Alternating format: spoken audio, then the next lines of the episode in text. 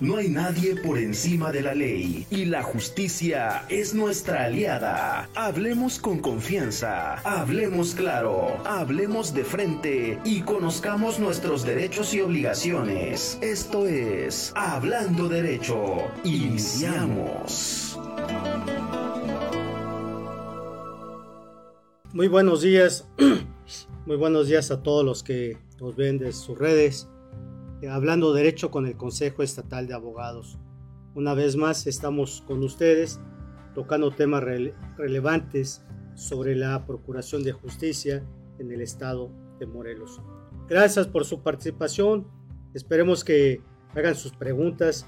Pregunten, tenemos hoy un, ponente de, lujo, una persona conocedora del derecho y que ha trabajado precisamente en varias instancias de de la Procuración de Justicia y bueno, pues ahorita vamos a ver quién es él.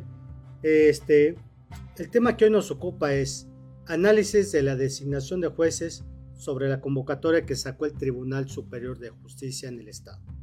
Ustedes recordarán que hace unos días se nombraron jueces, pero previo examen que, que hicieron, un procedimiento que, que, sacó el tribunal, desde luego este, cumpliendo con todos los requisitos que nos marca, que nos marca la ley, y bueno, participando en esta convocatoria fue, fue abierta únicamente para el interior del personal del tribunal. Licenciado Tayab, el licenciado Jesús Antonio Tayab Ortega, quiero decir que él es eh, socio fundador de este Consejo Estatal de Abogados. ¿sí? En el 2000, 1999, licenciado, recordado usted que formaron este consejo, la agrupación de abogados que conformaron y forman un consejo, ¿no? Forman un consejo, usted fue eh, fundador de esta organización. Y bueno, pues hoy lo tenemos con nosotros como invitado especial para que nos platique de, esa, de ese análisis. Licenciado Tayab, pues, ¿cómo ve usted esta convocatoria? Eh, ¿Qué le vio? ¿Qué fue lo positivo? ¿Qué fue lo negativo? Con el ánimo de, de hacer el estudio correspondiente, con el ánimo de, de darnos cuenta si se cumplieron con los requisitos, ¿sí?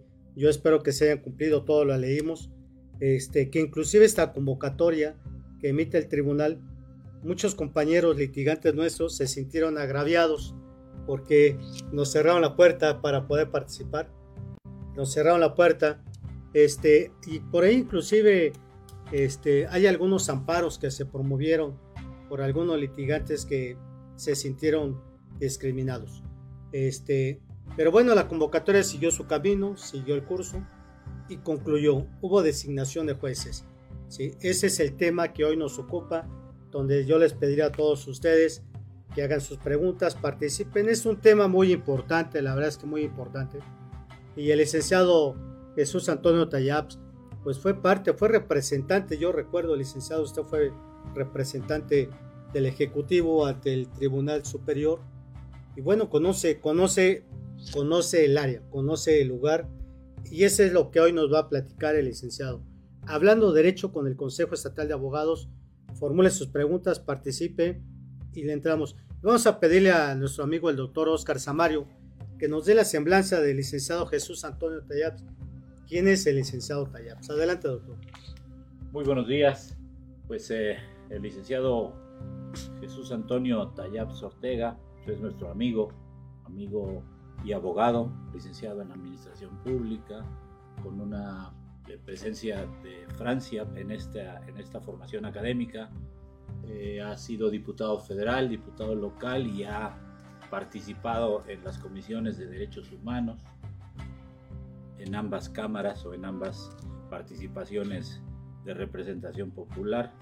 Por supuesto ha sido subsecretario de readaptación social y en su momento, y es la oportunidad que tenemos, de hablar y de coincidir en este foro, en este ámbito académico de desarrollo, de presencia, de crítica social también, de coincidir con él, porque como lo ha dicho el, el maestro Ricardo Popoca, pues ah, fue en su momento representante del Ejecutivo y también en su oportunidad le tocó la designación de, de jueces.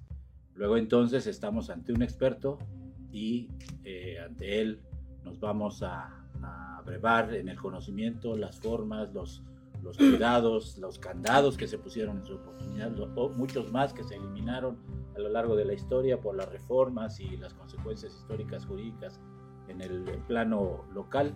Pero bueno, dejemos al experto.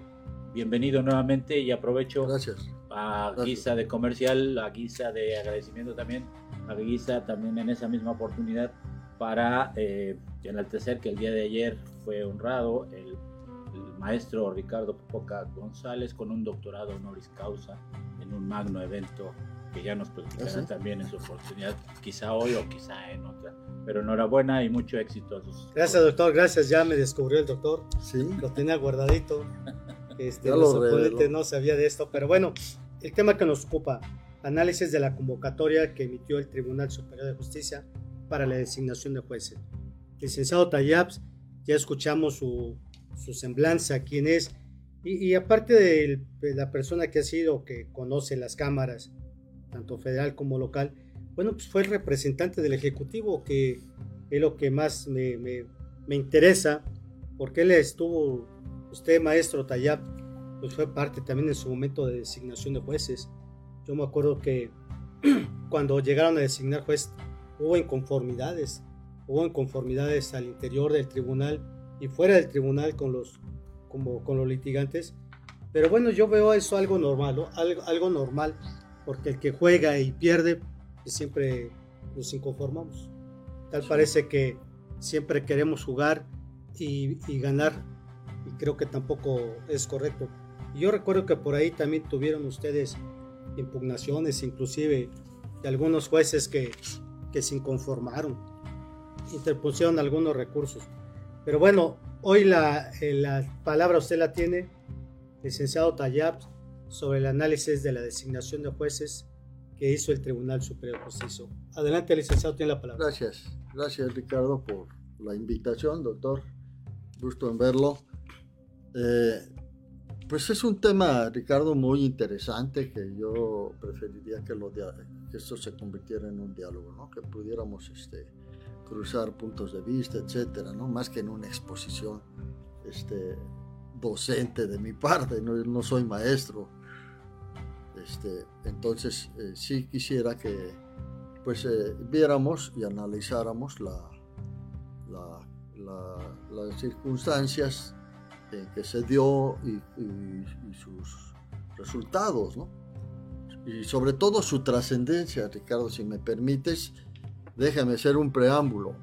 Estamos hablando de la asignación de 18 jueces, en cuyas manos, en 15 de ellos, se pone el cuidado, la justicia de este, eh, eh, del patrimonio y, de la libertad también de las personas. Entonces, eh, advertir que el papel de un juez es, es un tema trascendente. En el Estado mexicano hay diferentes potestades, por ejemplo, la fe pública se dota al notario y el notario lo que él dice que ve y narra se tiene, por cierto, derivado de que el Estado mexicano le ha dado esa potestad para que él de fe tiene fe pública, de fe de hechos y de circunstancias. Y en el caso de los jueces, las constituciones, tanto la federal como la local, así como la propia ley orgánica del Poder Judicial Estatal, contienen los segmentos, los aspectos importantes de, la importancia de esta tarea, de este servicio público. Un juez es, pues, una persona dotada de eh, facultada para impartir justicia, eh, dotada de jurisdicción, es decir, tiene una competencia determinada donde al recibir el casos eh, controvertidos, él tendrá que resolver en favor de quien tenga la razón, aplicando las leyes. Que aquí la importancia de ser juez estriba precisamente en eso, en que es el responsable de aplicar las leyes. Y en el entorno social, esta facultad eh, se traduce eh, en una circunstancia de relevancia eh, muy importante. ¿Por qué? porque en el pacto que los ciudadanos hemos hecho eh, en una sociedad, hablemos de la sociedad mexicana o morelense, como la quieran circunscribir, pero todos hemos convenido, aunque no hayamos suscrito un documento, eh, como seres humanos, eh, en un conglomerado, en un colectivo social, hemos suscrito un pacto social, es decir, que nos vamos a regir eh, por leyes y, particularmente en el Estado mexicano de acuerdo a nuestra propia constitución puesta o impuesta por los revolucionarios del año 17, ¿sí? don Venustiano Carranza a la cabeza que nos implantó esta constitución de mucho alcance social, por cierto, de avance social importantísimo en el mundo. Y este, bueno, ese es el pacto social, tenemos, ese es el, el, el cuerpo normativo al cual deben ceñirse todas las circunstancias. Bueno, entonces, dentro de ese pacto social se dota, decía yo, de jurisdicción a determinadas personas, es decir, de la facultad de impartir justicia en una determinada materia, en un determinado ámbito de la vida social. ¿sí? Entonces el pacto social de dotarle a alguien la potestad de que le haga justicia a los demás es darle un poder y privilegiarlo con una circunstancia especial, o sea, delicada, ya lo dije al principio, en sus manos está la, pues no la vida, porque bueno, en otras latitudes del mundo, la vida misma, ¿no? En Estados Unidos hay pena de muerte y un juez sentencia. Entonces, ese es a donde estriba pues lo preocupante eh, en torno a la designación de cualquier juez, en la escala que sea, porque a nivel local, que es nuestra, nuestro análisis, pues hay este, jueces de primera instancia, este, jueces mixtos, jueces menores, jueces de paz. paz. Entonces, son escalas de acuerdo a, determinadas eh, medidas y competencias que la misma ley establece, que no es momento de discutir. El punto es, hecho pues este preámbulo de la importancia que reviste eh, para la sociedad eh, y que la sociedad misma se dota de leyes precisamente para evitar la anarquía, para darle orden a que en alguien, a quien la misma sociedad y la ciudadanía elige, sea quien dirija la tarea de aplicar las leyes, es decir, un gobernante. Y en manera muy particular al juez se le dota de esa, esa facultad. Tú vas a aplicar la ley. ¿En qué materia? En materia civil, en materia mercantil, en materia penal, en la materia que le asigne. Entonces, la justicia es, el, desde mi perspectiva, es la forma en que eh, eh, la armonía social este, puede florecer, puede, puede establecerse, debe fortalecerse. Si no hay justicia, nuestra sociedad eh, se encamina a la anarquía. Y en la anarquía, pues volvemos a la barbarie, ¿no? A las leyes del ojo por ojo, del diente por diente. Nuestra convocatoria, elaborada en el mes de diciembre por el Poder Judicial, por quien tiene facultades, que en este caso es la Junta de este, se llama completa la Junta que, de Administración esta, convocatoria, esta convocatoria este, que se publicó, la que participaron los, los, interesados, es una convocatoria que esté fundada y motivada, ¿sí? fundada y motivada y dirigida al personal, dirigida al personal de, del, Poder Judicial, porque esta, esta convocatoria pues fue para ellos eh, este, todos los que tenían carrera judicial y nos dejan a nosotros pues, fuera, del, fuera de poder participar. Este, ahí, es donde tengo entendido que algunos, algunos compañeros, algunos compañeros se ampararon, los litigantes, por esa... Este, la ley establece la propia constitución que, este, es el artículo 87 de la constitución, que la designación de jueces este, tendrá preferentemente, se les dará preferencia a dos, a dos vertientes, eh, eh, digo, por llamar de alguna forma los segmentos de, personas.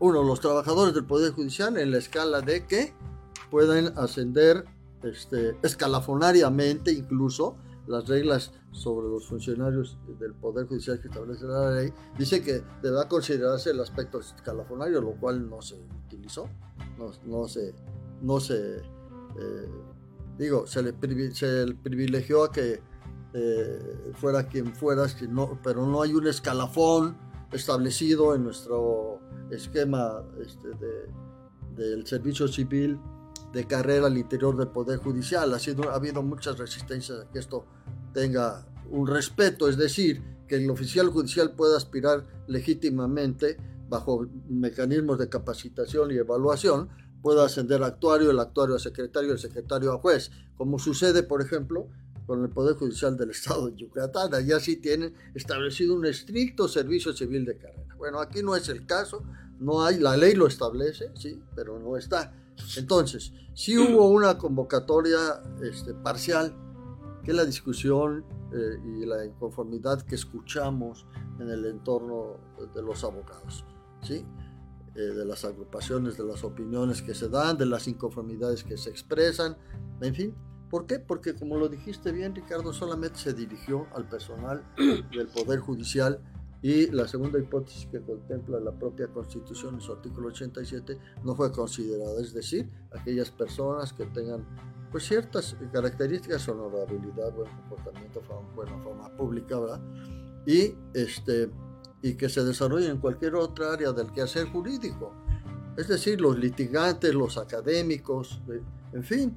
¿no? Sí, claro. Y que eh, tengan simplemente cinco años de de ejercicio, antes eran tres, ahora son cinco, este, eh, para ser considerados, es decir, cinco años con, con título y, cédula. Eh, esa es la forma de, que los reciben de acuerdo a la ley, para cumplir los requisitos de ser juez. Entonces, este tema de la exclusión de este sector importante, los litigantes, muy importante porque la justicia no se hace si no es con el impulso de, del abogado que se dedica a la postulancia. Pues los órganos judiciales ya se pueden quedar sentados y si no les llega una demanda hecha por un abogado litigante, pues no se mueve el órgano, ahí se queda, ¿no? Entonces, ¿quién impulsa el sistema? Es el abogado litigante. Que, que también a la par, pues por supuesto que conoce las leyes y busca que le pide al juez que el juez aplique la ley, le demanda le demanda. Entonces, el abogado litigante también es un experto. Y, la misma constitución lo contempla ya. Y, bueno, sí se da, sí se marca de momento en esa convocatoria este, una discriminación a este sector, es un sector socialmente muy importante. El funcionario público pues tiene su carácter dentro de, de la área jurisdiccional pero el litigante, ya lo dije, pues también cobra una relevancia dentro del desarrollo y de la demanda de justicia. Entonces, no, no fue considerado el sector y hay mucha inconformidad. Yo creo que fue un primer error. Debió haberse abierto, fueron 18 plazas las convocadas. Y, que, casualmente solamente nueve emergen. Este, esto es lo interesante, ¿no? No, no hay una información precisa este, que debe haberla al respecto de por qué los otros nueve no pasaron, no pasaron los exámenes, qué tipo de evaluaciones, hasta dónde fue su alcance, ¿sí? quiénes, cómo participaron, qué tipo de... parece ser que participó una empresa, parece ser, yo no tengo ni siquiera, no hay un conocimiento público claro de quiénes participaron en, la, en, el diseño y en, en la confección de estos exámenes y cuáles fueron los resultados, ¿no? Yo creo que esto es parte de la transparencia, no nada más andar sacando listas ahí de jubilados. Todo, todo se vale y todo se puede, ¿sí? Pues si todo es transparencia, que todo sea transparente. ¿Por qué no más uno sí y otras cosas no? Entonces, nuestro análisis sigue, se, se ciña y se seguirá ciñendo en base a la ley y a lo que se observa este, en torno a este aspecto. Y bueno, la convocatoria fue fallida desde mi perspectiva, desde la entrada, desde el momento que se publica con ese sesgo, es decir, fue, fue parcial, no fue incluyente. ¿sí? Y hay nueve, nueve, este, eh, nueve cargos pendientes, vamos a seguir observando que realiza el Poder Judicial. La crítica a la función pública es un derecho, Ricardo. O sea, lo que estamos haciendo en el análisis y en la observación, este, desde mi punto de vista, es eh, con el efecto de contribuir a que las cosas mejoren. Esa es mi, motivación, de ver que las cosas se hagan bien, que se, ah, bueno, ¿cómo podemos esperar este, con, confianza, con certeza, que, quienes vayan a aplicar la ley eh, en su proceso de asignación no, no, se hayan ceñido a todos los, a todos los este, aspectos que la misma ley contempla para ser electos. Entonces, es a donde entra en cuestionamiento esto. Quien ejerce la función pública está expuesto al escrutinio público del ciudadano. Nosotros tres somos ciudadanos y así nos estaremos expresando. Claro. A ver, licenciado Tayaps, aquí viendo las, los fundamentos, esta convocatoria está fundada en los requisitos para poder participar. Aquí me llama la atención, a ver, usted estuvo adentro y esta, esta convocatoria, esta convocatoria prácticamente está emitida para jóvenes, o jóvenes de acuerdo al artículo 65 de la ley, orgánica, dice tener como mínimo 28 años de edad cumplidos. O sea, para jóvenes, ¿no? Una, una resolución. Si yo tengo 30 años y tengo 10 años trabajando en el Poder Judicial, pues ya no podré participar. No hay una violación. Es el artículo 65. Ajá, sí. Que la, que la fundamenta. que dice la fracción segunda, tener como mínimo 28 años de edad cumplidos. Y 5 de práctica. Y 5 años, y tener 5 años de práctica. Pero vamos primero a la edad. Si yo tengo 30 años y tengo 10 años trabajando en el Poder Judicial, ¿ya no participo en, el, en la convocatoria? Sí. ¿Por la edad? Tienes 30 años. 25, en la fracción segunda. Tener mínimo, mínimo 28. Mínimo 28 años. Ah, de 28 para adelante, ¿va? Para arriba, sí. Sí, ah, o sea, menos de... Sí, claro. Ah, ah, ok.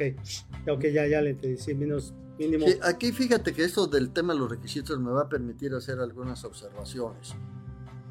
En el año 2021 hubo una reforma a estos requisitos. Porque en el tiempo que de mi adscripción al Consejo de la Judicatura Estatal, cuando tuvimos la oportunidad también de hacer nombramientos de jueces, tú lo señalaste, que algunos pues no estuvieron conformes eh, eh, con algunos, con, los, no con todos los resultados, sino porque buscaban también pues ellos adherirse por vía de amparos. Como hoy sucede, tengo noticia que hay cuatro o cinco amparos, no, no, no tengo claridad quiénes son, porque tampoco ha sido mi afán estar buscando a ver este, qué está mal hecho, ¿no? Simplemente estamos analizando esto a la luz de la ley este, eh, y, este, y, ¿cómo se llama? Bueno, estos requisitos anteriormente contemplaban una facción este, que decía que para ser juez tenías que tener mínimo 8 de calificación en tu licenciatura, o bien en tu maestría o en tu doctorado. Calificación mínima de 8. O sea, si tenías 7.9, tú no podías aspirar a ser juez. ¿Cuál era el espíritu del diputado, el espíritu legislativo, cuando esta norma se ha de haber creado? Supongo que el procurar eh, eh, que quienes fueran jueces tuvieran cierto grado de, de ser sobresalientes. O sea, el 8 te da, del 8 para arriba, eh, pues más te dice, muy bien 10, bien 9, 8 este, sobresaliente. ¿no? Así calificaban en mi tiempo. El MB, el B y el S. Entonces, sobresaliente, sí. A partir de allí, bueno, se supone, pero también hay que decirlo con toda claridad, que el obtener un número de calificación, un número, pues también a veces no es no es por el conocimiento ni por sobresaliente, no hay muchas circunstancias. Todos fuimos universitarios preparatorios y sabemos cómo muchos se las gastan. O sea, hasta las ministras, ¿no? Sí, por decirlo de ladito. No es el tema. Entonces, antes se pedía ese requisito y que no tuviera 8, 8 de calificación en su licenciatura no podía aspirar a ser juez. Lo eliminaron, lo eliminaron y aumentaron los años de práctica. Está bien los años de práctica, pero entonces aquí entran todos. Y si les quitamos el 8... Pero la constitución sí lo establece, ¿no? El, el requisito de la ¿Del 8? Del, sí, ¿no? De la del, calificación, ¿no? Del... No, estaba aquí en la ley orgánica. aquí en la, en la ley orgánica no, no lo señala, no se señala. Pero tengo que entendido que en la ley, en la constitución sí lo, sí lo señala por ahí, hablaba de un... Este, ¿El 87? o también este, fue reformada ¿Cuál? la constitución. Sí, La Estado, ¿no? En Sí. el 2021 sí hubo varias reformas y otras un poco antes a la ley orgánica y a todos los preceptos constitucionales relacionados al Poder Judicial del Estado. ¿Por qué? Porque le de- de- derrocaron, derrumbaron el entonces eh, Consejo Estatal de la Judicatura, Consejo de la Judicatura Estatal, y crearon la Junta, la famosa Junta esta de, de Administración y Vigilancia del Poder Judicial. ¿sí? con, con menores personas. Qué bueno que citas contradicciones. Hay muchísimas entre Sí. la Constitución Sí. y la ley. Muchísimas. Trataron de enderezarla. Por ejemplo, los integrantes de la Junta, una, un precepto dice, un- dice que serán cinco, es decir, el presidente, un magistrado, dos jueces, uno nombrado por el Pleno y uno insaculado de entre los Sí. jueces, y el representante del poder, todavía está vigente esa, eh, esa norma, del poder legislativo. ¿sí? Entonces, y luego lo- la ley dice que, van, que son tres los componentes. Presidente del tribunal, en automático, un, un magistrado nombrado por el Pleno y un juez nombrado por mayoría del Pleno. ¿sí? Entonces, eh, hay una contradicción, acá me sobran dos. Entonces, tienen que darle, por cierto, este, el Poder Judicial tiene derecho de, de- de iniciar, de proponer, este, re- regular sus leyes, todo lo relacionado con las leyes que aplica, está facultado para hacerlo y no sé por qué no lo hace. Me refiero al pleno del tribunal, no a la Junta. La Junta tiene otras facultades. Por cierto, la Junta, la Junta este, es la- la- el órgano que nombra a los jueces. No es el pleno del tribunal. Hay que Sí, la señalar esto también dentro de la importancia, de la importancia que tiene el acto, el acto que estamos analizando Sí, claro. la, facultad de impartir justicia está encargada al tribunal, a la junta, también tiene que ver con las, por a los jueces, a los jueces. La constitución y la ley establecen una este, competencia eh, igualitaria entre jueces y magistrados, es decir, los dos son impartidores de justicia. Les da facultades eh, específicas a cada uno, ¿no? Pero los jueces también gozan de autonomía, no son sus superiores jerárquicos los magistrados, los magistrados son sus revisores de sus sentencias. Eso sí. ¿sí? Entonces hay que Claro. aclararlo, pero el juez tiene una importancia similar a la del magistrado. Claro, así los- ¿sí? así Porque está dotado de la potestad de la jurisdicción. Bien, este, vamos a ir a una pausa, licenciado, y continuamos entre ustedes hablando de derecho con el Consejo Estatal de Abogados. Ustedes se dan cuenta de un tema importante, la verdad es que muy interesante. ¿Cómo está describiendo el licenciado Tayab la convocatoria? Y es importante saber los requisitos, conocer este, cómo se fundó, ¿no? cómo se fundamenta esta, esta convocatoria para que todos los trabajadores hayan participado. Y bueno, vamos a ir conociendo poco a poco a detalle. Tenemos una, una hora de trabajo, licenciado Tayabs, Sí. este, para que le vayamos este, y tengamos la, la anuencia del público. Vamos a checar qué preguntas tienen. Hacemos una pausa y regresamos con ustedes. No se vayan, preparen sus preguntas. Tienes derecho a informarte y nosotros estamos para ayudarte. Vamos a una pausa y regresamos. Hablando derecho.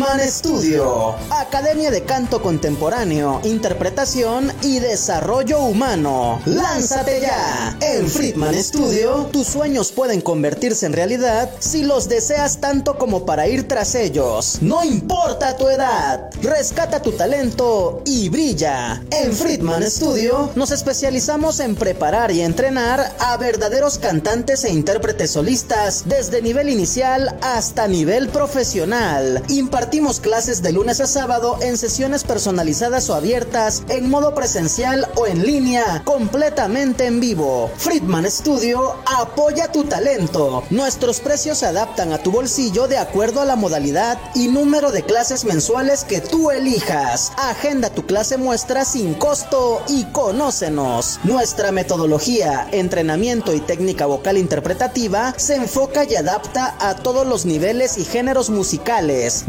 Nuestras sesiones de clases son impartidas y supervisadas en atención personal por nuestro coach vocal interpretativo, entrenador transformacional y sensei David Friedman Giteras. Contáctanos al teléfono 777 310 2362 o al WhatsApp 777 142 8275. Búscanos en línea como Friedman Studio o visítanos en nuestras redes sociales. En Friedman Studio, prepárate y entrena como lo hacen las grandes estrellas. Vence tus miedos y fortalece tu seguridad. Tú, también puedes brillar. Ven a Friedman Studio. Crea tu propia historia, rescata tus sueños y haz que tu talento brille hoy.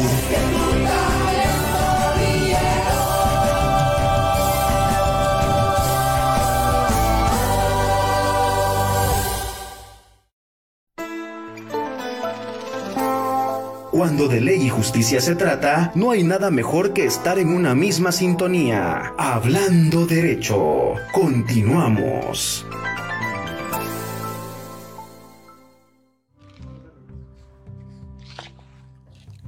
Bueno, estamos de regreso nuevamente con el tema análisis de la designación de jueces que eh, se llevó a cabo por parte del Tribunal Superior de Justicia. Aquí vamos a saludar a los que tenemos aquí. Le, le mandan un saludo, licenciado Tayar. Dice el licenciado Miguel Ángel Osorio Aldama. Felicidades a Friedman, dice Miguel. Dice, dice, esta convocatoria a jueces sería bueno la lista de participantes y conocer los resultados de calificación de los participantes para jueces donde debe ser transparente para todos, de acuerdo al artículo 6 constitucional. Yo creo que, que hoy deberían de sacarla, ¿no? Porque no hay una convocatoria, no, está, no se ha dado a conocer los resultados de los que hayan reprobado, los que pasaron, si se ven los nombres, pues lo, lo, lo saludan. Y ya antes de pasar, vamos a darle la participación al doctor Oscar Samario, quien nos dará su punto de vista sobre el tema que nos ocupa. Adelante, doctor. Sí, con todo gusto. Eh, siempre, es, siempre es eh, interesante en cuanto a los requisitos de toda convocatoria establecer este, primero el fundamento legal, de dónde viene, de dónde emana ese fundamento y luego entonces dónde se va a aplicar. Hay un amparo que se conoce el amparo Morelos, que es la incompetencia de origen. Yo no quisiera llegar a la idea, a la idea central hoy en día que seguimos teniendo incompetencia de origen respecto a las designaciones o a una convocatoria a modo, una convocatoria ad hoc, una convocatoria que cumpla solo cierto sector de esto, eh, porque entonces ¿Dónde está el, el, eh, realmente la transparencia? ¿Dónde está la evolución? ¿Y dónde está? Y en su momento, este, preguntarle, este maestro Tony Tayaps, sí. preguntarle los derechos humanos tan llevados y tan traídos claro. de la Constitución, de la Corte Interamericana de Derechos Humanos, la correspondencia de las reformas de 2008 en la Constitución Política de los Estados Unidos Mexicanos y la participación social en todo momento. Claro. ¿Dónde, dónde, en, ¿En qué parangón estamos? Solamente sacar una convocatoria de viernes por la noche para que los que sepan de la convocatoria se inscriban el sábado por la mañana y se cierra la convocatoria y el, y el que se quedó, se quedó, decía mi padre, ¿no? Sí. El que se quedó, se quedó, sí, se no cumple requisitos y mejor ni te inscribes. Creo que seguimos en ese mismo escenario. Algo tenemos que hacer y en ese algo estamos inmersos hoy este, con el, el maestro Tony Tayaps y, lo, y adelante con su participación y su análisis, por sí. favor. Adelante, licenciado. Gracias. Este, sí, bueno, vuelve a salir a, a flote la importancia que reviste este tipo de nombramiento, ¿no? Con lo que estaba diciendo el señor Miguel allí en su comentario.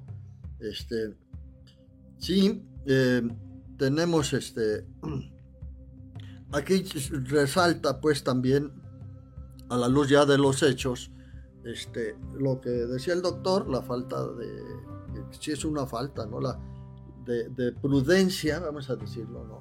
De cautela, de, eh, para poder plantear este tipo de, este, de, convocatorias por la trascendencia social que ya me expliqué bastante, eh, que tiene la asignación de un juez. Y a la luz de los hechos, ahora resalta también el resultado de que el 50% de los participantes, es decir, no, no de los participantes, porque yo no tengo clara tampoco una lista de cuántos participaron, pero que, el, que solamente el hecho de que solamente de las 18 plazas sujetas a concurso, 9 fueron ocupadas. Es decir, de acuerdo al resultado no claro, no abierto, eh, eh, del que han hablado ustedes y del que también hablo yo, por supuesto, en torno a los resultados del, proceso, este, ¿por qué nada más 9 de los 18 cargos fueron ocupados? ¿Cuál fue, cuál fue la razón? Los demás reprobaron. Así, en una lógica, nos da a entender que los demás reprobaron. ¿Cómo calificaron? Yo voy a recordar algo de mi tiempo. Porque el haberlo vivido pues, me da la experiencia de poderla compartir.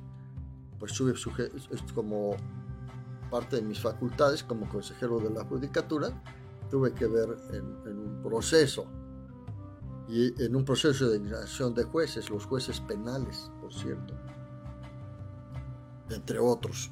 Pero este, aquí lo curioso fue que eh, por más que estudiamos eh, con prudencia, con cautela, y, que hicimos pública con transparencia nuestra convocatoria, ¿sí?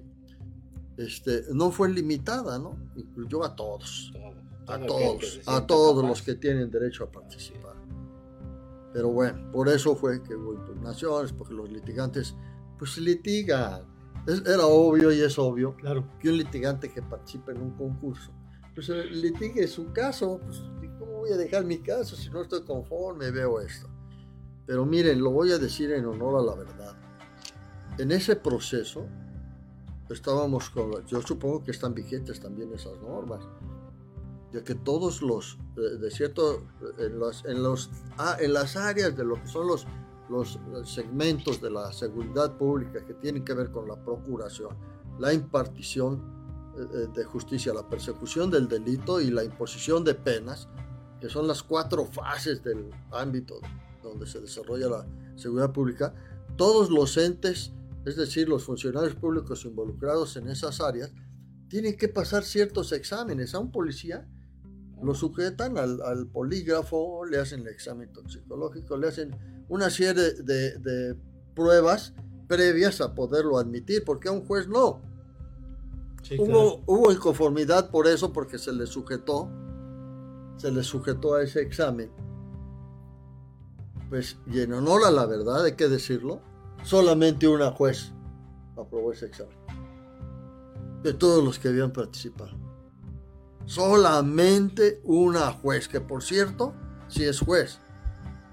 Pero solamente ella, una mujer.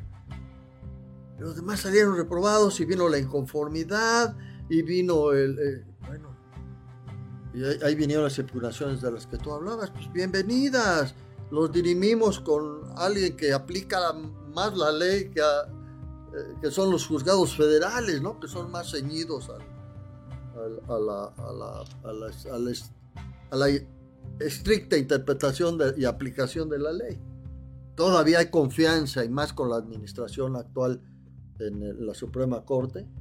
Renace la esperanza de la justicia en nuestro país, de la división de poderes, de muchos factores. Claro. Pero bueno, este, no sé qué tipo de amparos haya de inconformidad ahora en torno a la convocatoria y a la designación de los jueces. No sé cuáles sean los agravios de los que se estén quejando las y los abogados. No sé ni quiénes sean. Ojalá pudiéramos, este, lo vamos a investigar, a tratar de indagar nomás por, por eh, curiosidad sana jurídica, ¿no? De, seguir viendo. ¿Cuál es su acto? ¿Cuál es su acto reclamado? ¿Cuál fue el acto reclamado? ¿Cuál ¿Qué les afectó la convocatoria? ¿no? Ajá, así es para seguir ahondando. Es un tema muy socialmente muy importante. ¿sí? Este, a lo mejor hasta más importante que elegir un diputado es elegir a un juez. Claro. Aquí nos pregunta, aquí nos pregunta licenciado si es bueno que el Tribunal Superior eh, haga pública la lista de todos los que participaron, de todos en la medida que fueron siendo descalificados, cuántos sacaron de calificación, es para una, una mejor este una mejor transparencia, ¿no? Este, ¿usted cree que sea correcto eso? ¿No les afecta?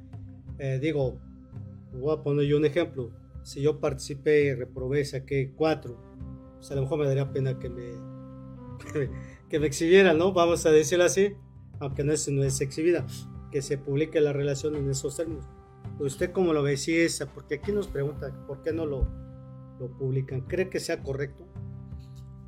Pues es cuestión de analizarlo a la luz de varias cosas. Primero, lo permite la ley, son datos personales, no creo.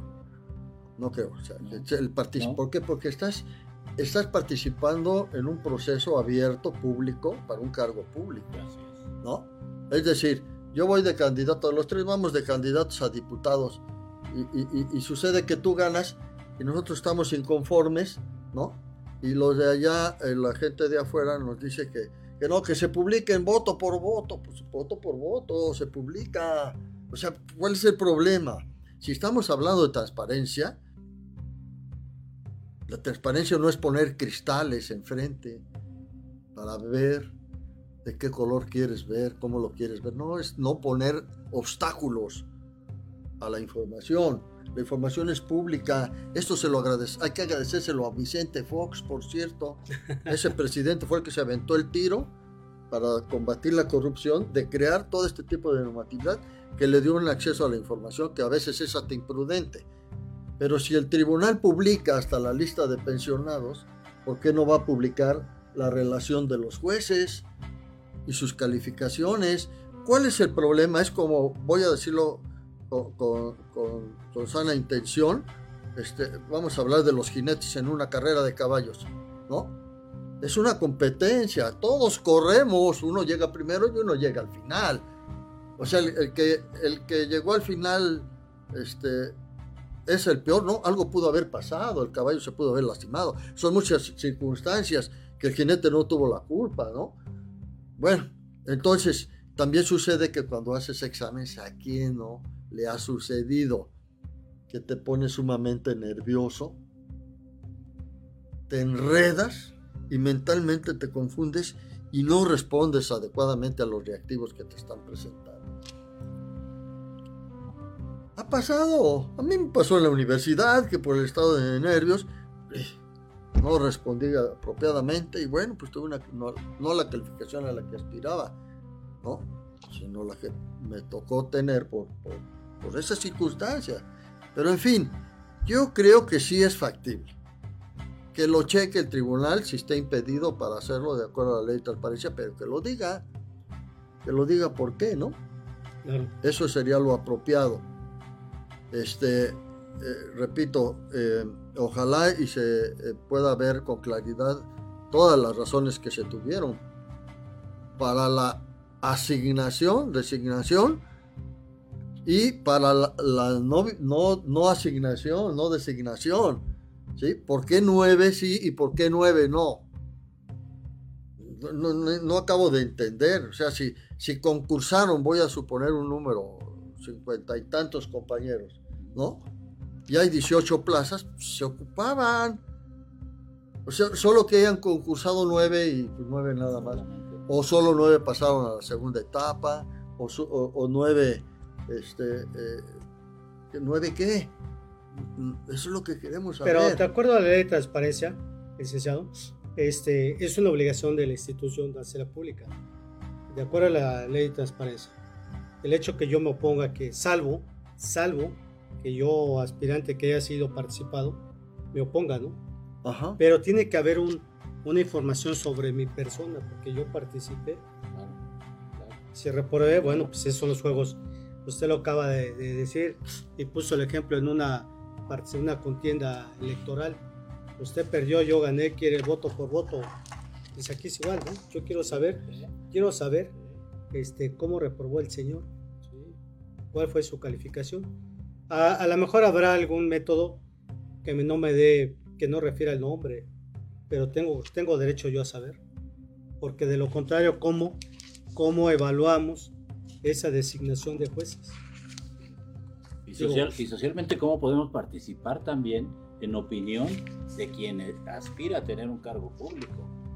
O sea, si yo realmente conozco al aspirante y sé que es una extraordinaria persona, un ejemplo de ciudadano, pues por supuesto que voy a participar junto con él. Y también tenemos que tener socialmente esta responsabilidad directa respecto del que por supuesto no cumple los requisitos, no está de conformidad con la convocatoria, pero es designado juez. Claro. Como que por dónde pueda venir este inconveniente. Otra, dentro de la misma convocatoria debe de señalarse que cualquier aspirante que se, que se inscriba y que participe y que entregue sus documentos, también autoriza al órgano correspondiente o a la comisión Hacer público. a hacer sus datos. públicos sus datos. Claro, claro. Eso es, eso es, por supuesto, es un cargo público. O sea, no lo estoy contratando para una empresa privada. Estoy, el Estado está, está haciendo uso de su potestad Sí, sí. en, en todo sentido. Entonces, hagamos claro, transparente, y mientras mayor transparencia exista, mayor confianza va a haber en, en la justicia local En los designados, claro. y en los claro. designados. Sí, sí, sí, sí, sí. Sí, hay una- la misma convocatoria establece que, bueno, por cuidar la imagen del sustentante, del participante, someterán ciertos, por ejemplo, el nombre. Ajá. Aquí para la publicación de los nombres no se publica el nombre de los que participan, sino se les asigna un número Ujú. Y se publica el número. El número. este, para, para evitar o cuidar la imagen de él. Pero ya hay, este, si nos vamos a la ley de transparencia, Sí, cualquiera que solicite esa información, pues el tribunal tiene la obligación de dar. de darlo. O sea, este, sí se trata de proteger la, la- la imagen del, del que participante, pero a la vez creo que sí es obligación lo que nos dice la, nos preguntan que sí se haga pública. Claro, quien lo pida, ¿no? Desde luego. No lo va a hacer de oficio la autoridad. Quien lo pida tendrá la obligación de, de otorgar ese, esa información.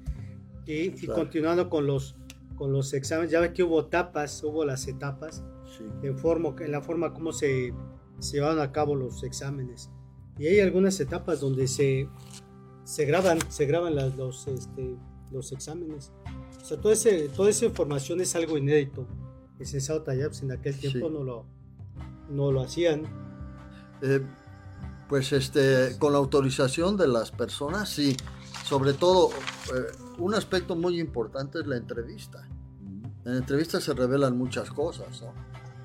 Este, eh, eh, conoces a las personas más de cerca, porque si- simplemente guiarte por un, por un examen, que ya dije, puedes fallar o no fallar por de acuerdo a tu estado anímico, ¿no? Este, y te confundas y, en fin.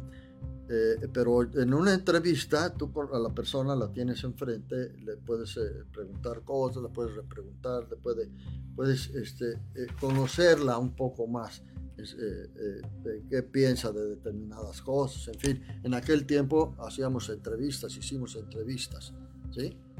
Y, y bueno, finalmente, aun cuando fue controvertido aquel proceso, sí fue controvertido, digo, por la participación de litigantes y todo, ¿sí? Este, y, y hubo movilidad eh, en los jueces, todavía este, no hace muchos años, este, eh, este, hubo, hubo, ¿cómo se dice? Este, eh, movimientos entre los jueces derivados de los amparos de aquel tiempo Sí, aquel tiempo. que se resuelven cuatro, cinco años o seis después, ¿no?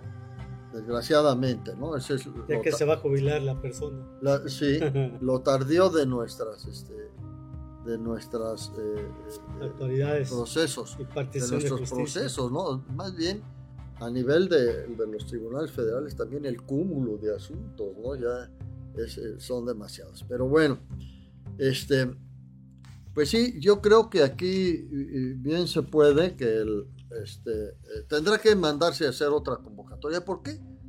Porque la ley dice con claridad que los jueces este, podrán ser interinos hasta por tres meses. O sea, no, no más. Y desgraciadamente hay jueces provisionales que tienen años allí en el cargo.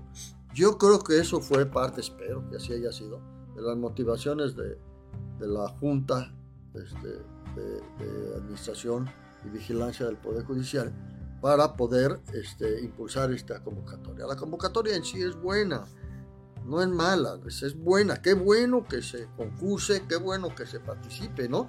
Voy a recordar los viejos tiempos, donde incluso uno como litigante identificado en otras fas- fases políticas distintas a los gobernantes, eh, tenía uno hasta adversidad, eh, eh, quiero decir, hasta mis sentencias, lo digo por mí, salían en contra, ¿no? Porque era, había jueces de consigna.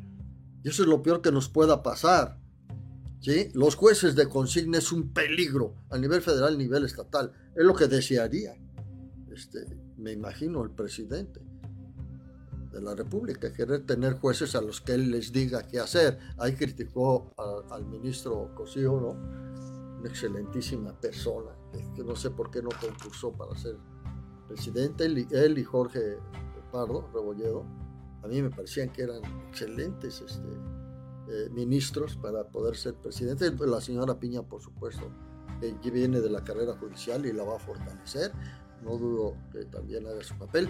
Pero bueno, los gobernantes aquí en el Estado, eh, les eh, bueno, los jueces iban a cobrar sus sueldos a la tesorería del Poder Ejecutivo. De ese tamaño era el- el- la temática. ¿sí?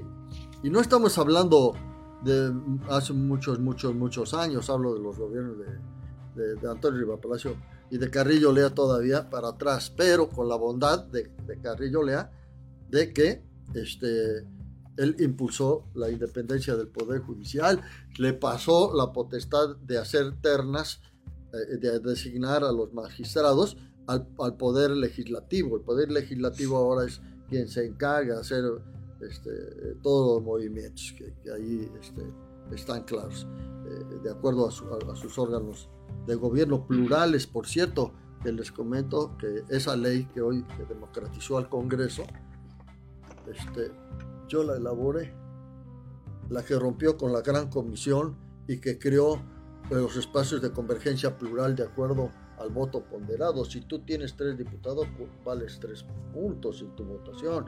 Yo tengo cuatro y tú cinco, así valemos y así participamos en las decisiones del Poder Legislativo.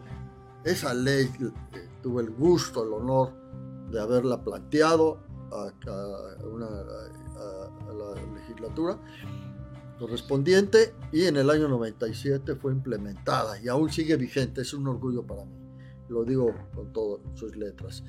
Eh, la vendí, le vendí el proyecto a un diputado. bueno. Bueno, eh, pero ¿qué trajo de bondad eh, que el Poder Judicial se empiece a independizar con Carrillo Lea? Toma ciertas medidas de independencia, ¿sí? Porque ya no son los magistrados los que designan, ya no paga el Ejecutivo, se- ya se le da un presupuesto al Poder Judicial que el, el gobernador Adame lo trata de fijar en un porcentaje para que sea permanente, un presupuesto permanente, que pueda darle movilidad al Poder Judicial, sobre todo ahora que le incrementaron áreas, la laboral y otras áreas. Este, eh, espe- especiales, jueces especiales, están tres que están en proceso de designación y este, eh, son áreas nuevas, crece el Poder Judicial. Eh, la sala judicial de- del Tribunal de Menores también pues, se incorpora y, y- y el Tribunal Contencio, que antes contencioso administrativo y de justicia administrativa, pues también forman ya parte del, del- del conglomerado y del presupuesto del Poder Judicial, entonces debe crecer. En fin, Claro. pero se dieron esas cosas. Yo reconozco en don Antonio Riva Palacio dos factores importantes en torno a la justicia que implementó el Tribunal Contencioso Administrativo durante su administración. Mi propuesta de tesis, por cierto. Segunda, que creó los centros de justicia. Sí, Los centros de justicia en Cojutla, Cuatla, Cuautla y Conacatepec fueron obra de don Antonio. Don Antonio era un abogado consciente de algunos aspectos, pero también políticamente nos daba, nos daba, este, este, nos tomaba medidas. qué bueno. Pero, Bien, ajá, licenciado. Este, como ustedes se dan cuenta, escuchamos un breve bosquejo ¿verdad? de esta convocatoria. Faltan más temas porque pues, el tiempo es corto. El tiempo es corto, hay temas muy importantes. Saber las calificaciones, cómo se, se evaluaron, ¿no? cuál fue los resultados de esas calificaciones. Yo espero, licenciado Tallaps, que nos dé la oportunidad, ¿verdad? En, otro, en otra charla, ir desmenuzando esta convocatoria, que sana, es válida, y bueno, Sí. en forma académica, doctor Samario, que nos vaya dando su punto de vista ¿verdad? sobre esto, este, sobre esa convocatoria.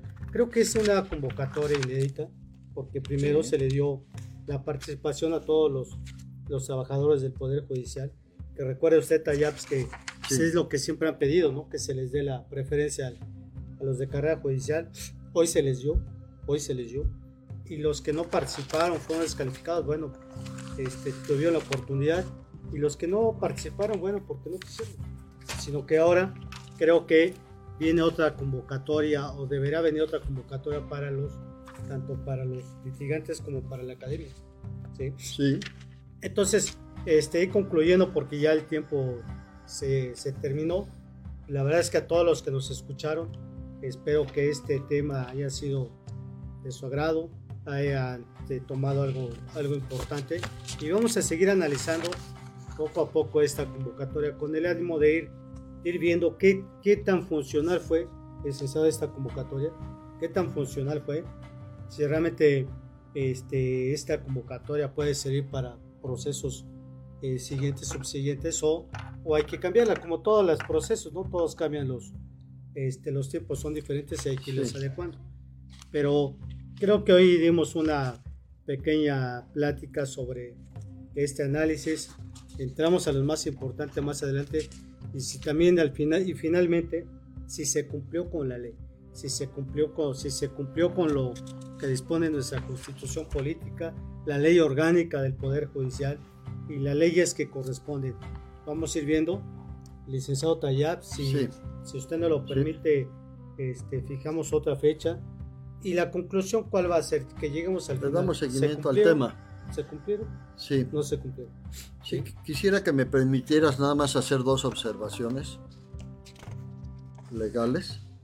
El artículo 92A de la Constitución establece que este, la Junta de Administración, Vigilancia y Disciplina del Poder Judicial este, tiene, tiene, le compete como obligación dice la fracción primera, como obligación convocar conforme a las modalidades, conforme a las modalidades establecidas por la ley a concurso de méritos y examen de oposición para efecto de designar a los jueces integrantes del Poder Judicial.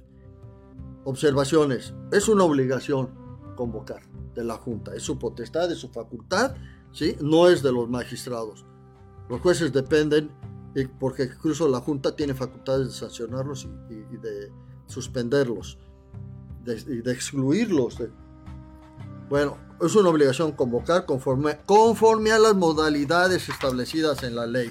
¿Y qué dijo la ley? La modalidad de la ley es en dos aspectos, que no se le olvide al tribunal en la próxima convocatoria poderla abrir a, a los, a las dos vertientes, tanto al Poder Judicial para impulsar la carrera judicial, ¿sí? como al, a los litigantes. Así debe ser. Modalidades. Conforme a las modalidades, dice la Constitución, que establezca la ley y la ley establece esas dos modalidades. Y otro aspecto importante que también se debe considerar, tomar en cuenta, es lo relativo al artículo 13 de la ley orgánica del Poder Judicial que dice ningún nombramiento para servidor público de la Administración de Justicia Auxiliar de esta o de la Junta de Administración y Vigilancia y Disciplina podrá recaer en ascendientes, descendientes, cónyuges o colaterales dentro del cuarto grado por consanguinidad, segundo por afinidad o en personas con parentesco civil de los servidores públicos que hagan la designación. Ojalá se contemplen todos estos aspectos legales y se tomen todas las medidas necesarias porque al parecer no se tomaron, pero que se deben tomar. Esta es la ley y yo no estoy leyendo más que la ley. Gracias Ricardo por la invitación. Doctor, encantado de tratarlo y de conversar con ustedes en este espacio. Gracias, licenciado Tayaps, muy interesante su plática. Y bueno, qué mejor que el experto que trabajó en el tribunal fue representante del Ejecutivo ante el Tribunal Superior y también de Justicia. ha sido litigante y continúa en el litigio. Recuerdo, muchos años, recuerdo muchos bien, años. Sigo. recuerdo Poco, bien pero- al licenciado Tayaps como representante. Y efectivamente me tocó ser observador de ese proceso de, de selección de jueces que nombraron. Esos tiempos, desde luego, ¿verdad? todo va caminando. Hoy estamos en otra época, pero lo vi muy interesante. Gracias licenciado Tayaps por su participación. Esperemos que vengan otras más. Gracias, doctor Samario, por habernos acompañado. Gracias. Y bueno, la academia siempre presente en el Consejo Estatal de Abogados. Tratamos de llevar una participación, una comunicación con ustedes por este medio, pues para ir conociendo, para ir conociendo los avances de la Procuración de Justicia, los temas eh, académicos, ¿verdad? Porque también la academia está con nosotros colaborando. Y bueno, desde aquí mandamos un saludo a Estados Unidos, Australia, Holanda, Guatemala, Argentina, Ecuador y a todos los que nos acompañan en esta señal de audio digital. Gracias a todos por su participación, a la producción también que nos apoya en esta transmisión. Gracias. Le damos el agradecimiento a nuestro amigo, al licenciado este, a Friedman, ¿verdad? estudio que nos permite el espacio para transmitir esto. Y licenciado Tayap, bueno, pues decirle que muchas gracias. Estamos en la próxima sesión. Nos vemos el próximo sábado, el próximo viernes, con otro tema interesante. Y pásenla bien, buen fin de semana. A todos un abrazo.